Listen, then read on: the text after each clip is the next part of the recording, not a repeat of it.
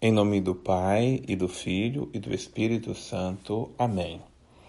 O nosso estudo orante da Palavra de Deus no dia de hoje é da Carta de São Paulo aos Coríntios, no capítulo 5. Primeira Carta de São Paulo aos Coríntios, capítulo 5. Esse capítulo 5, pelo menos no início, ele pode parecer um pouco duro e contundente para nós mas a gente vai entender o contexto cultural ah, em que é aquela comunidade de Coríntios, quando estudamos lá no início. Tá? Vamos ver que é uma comunidade onde está presente numa sociedade muito corrompida pelos maus costumes, pela decadência moral, uma cidade marítima, portuária, uma grande cidade, como a gente já constatou-se que é em muitas das nossas grandes cidades também nos dias de hoje. Acontece que muitos daqueles que tinham vida errada se converteram à fé cristã. Mas muitas convenções, muitas vezes, elas acontecem ah, da pessoa abraçar Deus, mas ela não se converter da sua vida moral errada. Ou acontece dela se converter mas depois ela voltar a viver ou viver pela primeira vez, ou sei lá, né? a, a decadência moral, a decadência ou, ou, ou, a queda numa vida errada. Aqui está se falando de uma luxúria. Luxúria é todo, todos aqueles pecados que envolvem a imoralidade uh, no campo da sexualidade, mas aqui especialmente um, um um tipo de fornicação e adultério num tom um pouco mais grave e pesado, porque está se tratando de uh, há entre vós quem vive, e não é um caso, não, mas há casos entre vós em quem vive com a mulher de seu pai. Então, o homem é viúvo, se casou, não é necessariamente a mãe dele, mas a mulher do seu pai. É, é, é, e São Paulo diz, inclusive, que um caso desse muitas vezes não se encontra nem mesmo entre os pagãos, aqueles que não conhecem a fé. Paulo não está se escandalizando aqui com esse acontecimento, porque fraquezas de todas as ordens e maneiras acontecem. Mas o que causa um, uma dor no coração de Paulo é o fato da comunidade se sentir orgulhosa ou indiferente diante daquela situação. Ninguém tomou atitude nenhuma, simplesmente achou-se aquela situação daquela forma e algumas pessoas começaram a viver assim, deixou ser daquele jeito. Não. Numa comunidade, ela se precisa se ter uma disciplina moral. Ninguém tem direito de julgar ninguém, condenar ninguém, mas a palavra de Deus ela aponta os caminhos. A palavra de Deus ela aponta como deve ser o nosso comportamento, a nossa moral e a nossa conduta. Então há comportamentos que são reprováveis diante de Deus. Eu penso que a gente não não, não pense que certos comportamentos que são inadequados ele simplesmente, diante daquela atitude de que tudo devemos tolerar, não, óbvio que não. A gente perde o senso da moral, a nossa vida se torna também amoral ou imoral. Então, é uma advertência a essa comunidade por ela simplesmente não ter tomado uma postura diante desses casos e muitas vezes esses casos vão se multiplicando porque a comunidade não tem um referencial de moralidade. Aí, nesse caso, especificamente desse homem que está vivendo nessa situação, o versículo 15 é, um, é outra pérola que nos instrui nesse sentido. Seja esse homem entregue a Satanás para que a mortificação do seu corpo, para a mortificação do seu corpo, a fim de que a sua alma seja salva no dia do, do Senhor Jesus. É uma, uma forma de, de afastar o irmão da comunidade, de uma, uma primeira forma, talvez, de, de descomunhão que nós tenhamos conhecimento, o que Paulo chama atenção. Ou seja, ele não está vivendo a comunhão, porque a comunhão a gente não vive, não é só por atos ah, externos. A comunhão é uma forma de eu, uh, de eu estar vivendo uma, uma, uma ligação com o pensamento, com o sentimento de Cristo. Não é que os outros irão me excomungar, é que eu mesmo estou saindo da comunhão com Deus. Quando eu não vivo a minha união mística com o Senhor, e aqui não é somente referente à minha vida de oração, que é fundamental, mas ao, aos meus comportamentos, às minhas atitudes. Se eu quero viver uma vida de conduta errada, eu mesmo estou me tirando da comunhão, eu mesmo estou me excluindo né, daquilo que é a comunidade. A comunidade, veja bem, não é somente uma união de membros, de pessoas que estão reunidas para celebrar a missa, para um determinado grupo. A comunidade é, é, é, na verdade, a união das almas com aquele que é o Senhor da nossa vida. É a nossa união na terra com aquilo que somos no céu.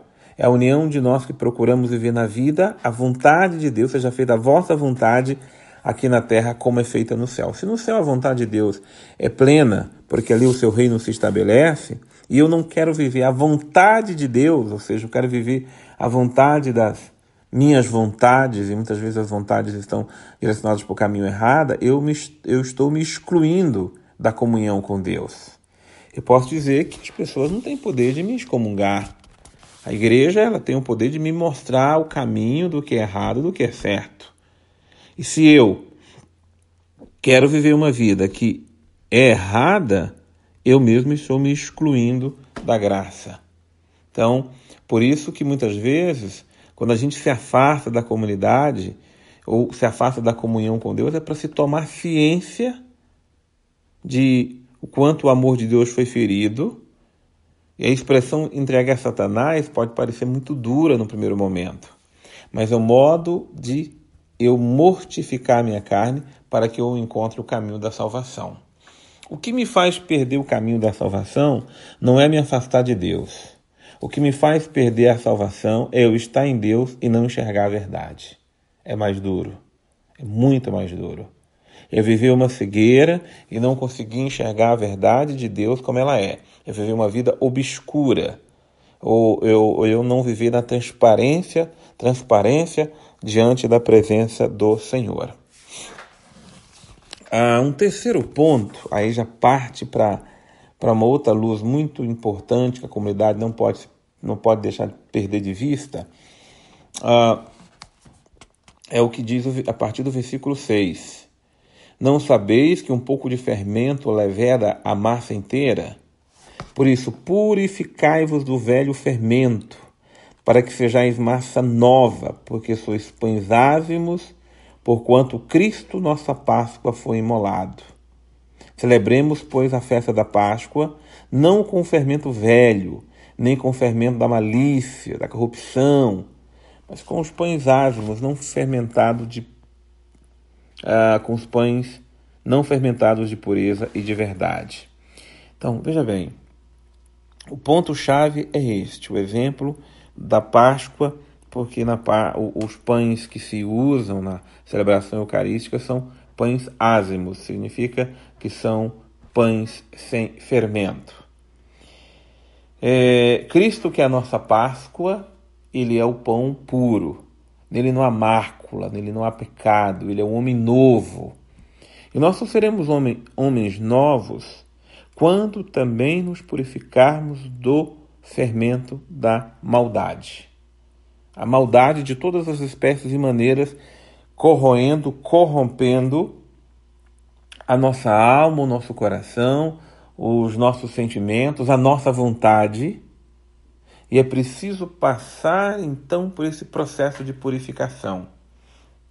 O que estraga uma vida familiar, uma vida em comunidade, não é as fraquezas dos membros, a minha fraqueza, as fraquezas de cada um de nós. É a gente insistir em viver no velho fermento. Como é, o que é o velho fermento? Primeiro, o fermento que nós adquirimos do mundo. Nós tivemos ou temos muitas vezes o pé no mundo, o coração no mundo, e, e ali nós nos deixamos estragar. Se estragar com a mentalidade mundana, se estragar com a linguagem mundana, gente vê que muitas vezes a, a, a, a, modo de falar, por exemplo, ser grosso com o outro, falar palavrão, falar palavras pesadas, ser rancoroso, ser e é uma forma, é um fermento mundano. Falar sempre de forma ressentida, magoada, mas a forma maliciosa, a maldade que há muitas vezes, o jogo de palavras, de interesse, enfim, a malícia está presente no mundo em que vivemos. E muitas vezes, cuidado, essa malícia está sendo levada para dentro das coisas de Deus. Chama atenção de todos aqueles que fazem nosso estudo da palavra, estudo orante. Não deixe que nossos grupos de estudo da palavra sejam usados com segundas intenções. Muito cuidado. Cuidado para conversas que podem nascer de conversas particulares. Não deixemos desviar, porque o fermento do mal entra nas relações, muitas vezes que parecem serem ingênuas e depois parte para outro sentido e para outra direção. Não se deixar levar, porque nós não podemos ser ingênuos. Nós temos que buscar pureza, mas ingenuidade nós não somos mais. Nós crescemos e há um sentimento de malícia e de maldade no mundo. Então, eu estou chamando a atenção disso porque em muitas situações de grupos de igreja, de grupos de oração, de comunidades e assim por diante, às vezes o fermento da maldade se faz presente, ele cresce, ele cresce, leveda a massa e estraga aquilo que é a graça de Deus. Por isso, é preciso a purificação. E todos nós precisamos ser purificados pela graça que vem do Senhor.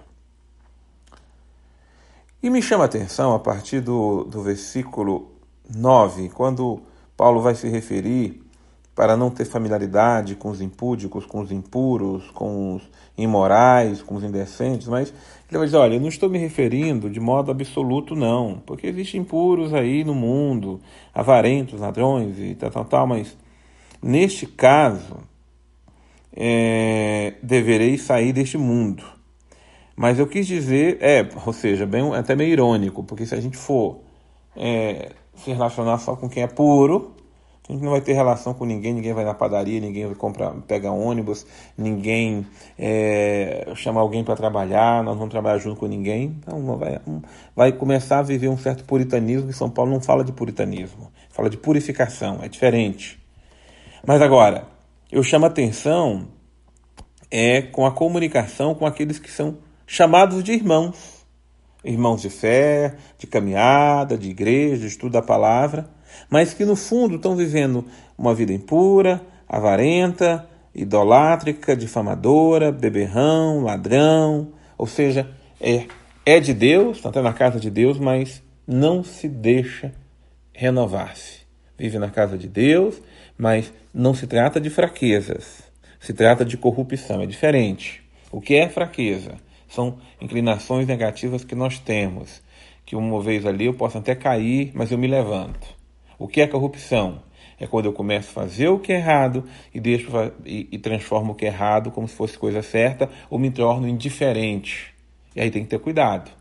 Porque a comunidade é feita de pessoas fracas. E aí não há problema. Pessoas pecadoras. Cada um de nós somos.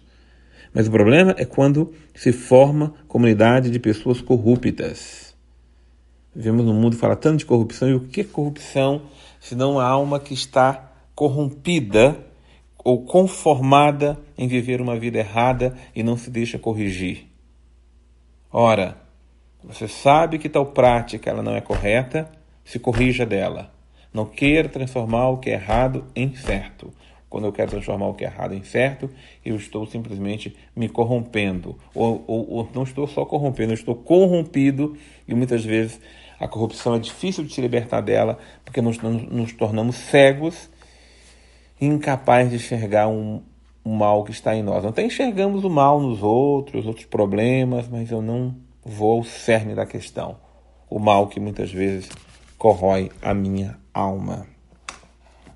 Então, por isso, os de fora, deixa que Deus vai julgar os do mundo. Mas agora, nós de dentro, né? nós que servimos o Senhor, preciso sempre que nos corrijamos. Que beleza é a palavra de Deus. Hoje ela trouxe elementos assim mora, elementos da moral, da moralidade da vida, para nos chamar a uma vida de santidade.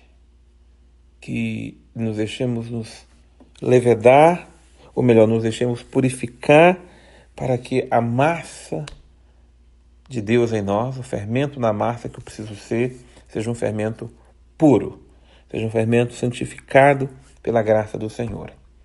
É isso, Senhor, que eu peço, é isso, Senhor, que eu suplico. Que meu coração seja lavado, purificado, renovado, transformado. Purifica esse coração pecador. Livra-me, sobretudo, Senhor, da corrupção. Livra-me, Senhor, de que a minha mente, que meu comportamento, que a minha forma de ver o mundo não seja contaminado pela cegueira espiritual, mas que eu busque enxergar o que sou para me renovar a cada dia. Em nome do Pai, e do Filho, e do Espírito Santo. Amém.